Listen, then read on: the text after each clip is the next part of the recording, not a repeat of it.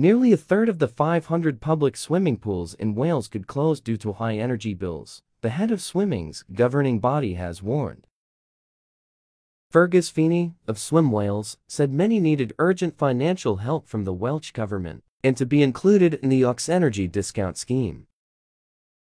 He and not-for-profit operator Freedom Leisure said swimming pools should be classified as intensive energy users.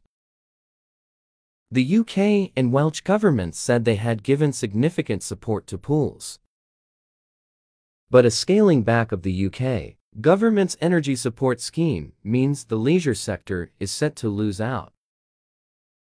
We estimate 30% of pools could close without help, he said. They're the ones really close to the bone. Swim Wales said the sport was at an all-time high with 100,000 children and 400,000 adults swimming every week in Wales. A trebling of energy bills in 2022 has already led to concerns about the future of many leisure centers.